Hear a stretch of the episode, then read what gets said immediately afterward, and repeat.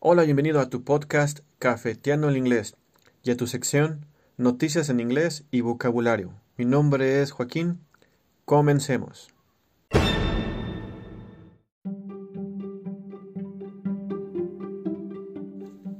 Childhood home of Jesus Christ found in Nazareth. Archaeologists working in the city of Nazareth have unearthed what they believe to be childhood home of Jesus Christ. Following an arduous 14 years excavation of the site at the Sisters of Nazareth convent, researchers say they believe the first century home is where Jesus grew up as a child. Lead researcher Professor Ken Dark embarked on 14 years of research and fieldwork at the ancient site. He says his studies of the wall preserved abode on a limestone hillside revealed excellent craftsmanship and a structural understanding of rock. He says this is consistent with having been constructed by a tekton, the occupation of Jesus' father Joseph.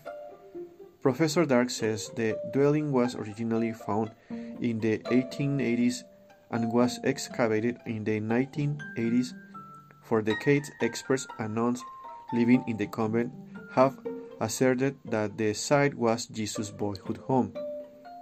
Dark started on his digging 2006 to investigate these assertions. He said the site had been almost forgotten by scholars. He used cutting edge archaeological techniques to uncover more secrets of the house. Dark discovered that people believed that the building was Jesus' home from at least 380s. However, he says he claims are not conclusive and acknowledge that may never know for sure whether or not Jesus Christ lived at that location.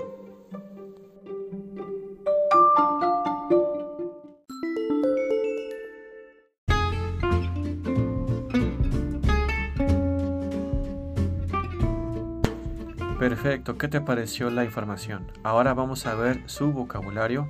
La primera palabra es unearth.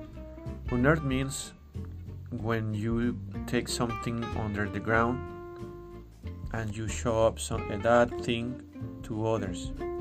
Unearth. Arduous. Arduous is the, that extra effort you apply on any activity. Embark is when you take the boat. Instead of take a bus, you take a boat. Okay, and you go over the sea. Consistent. Consistent is that determination you have over any activity you wish to, to complete. Dwelling is that uh, house uh, or area where you see many houses where the people lives. Excavated is related with unearthed. Excavated is something that it's under the ground. You remove the ground and to take something that was uh, uncovered. Laborious is related as well with arduous. Laborious is when you found something uh, difficult, but at the end you get it. Dug up, it's the same as unearthed. When when you take something under the ground, but these three uh, words are related. It's up to you which one you want to use. Those are synonymous. Okay, the next word is undeniable.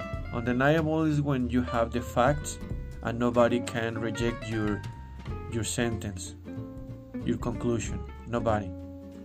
Assert- assertions. Assertions means uh, when you say something that that is for you uh, true okay? The last one is in tune with. That means when you have something with synchrony with some something or someone else like the radio. Okay i'm going to repeat the words. Unearthed arduous embarked consistent dwelling excavated conclusive laborious dug up undeniable assertions in tune with. Perfecto, esas son las palabras que están ligadas con la información anterior y eh, también son sinónimos para que la palabra que se te haga más cómoda, la utilices y estas palabras las vas a encontrar en los comentarios del video o del audio. Muy bien, dependiendo de dónde lo estés eh, buscando.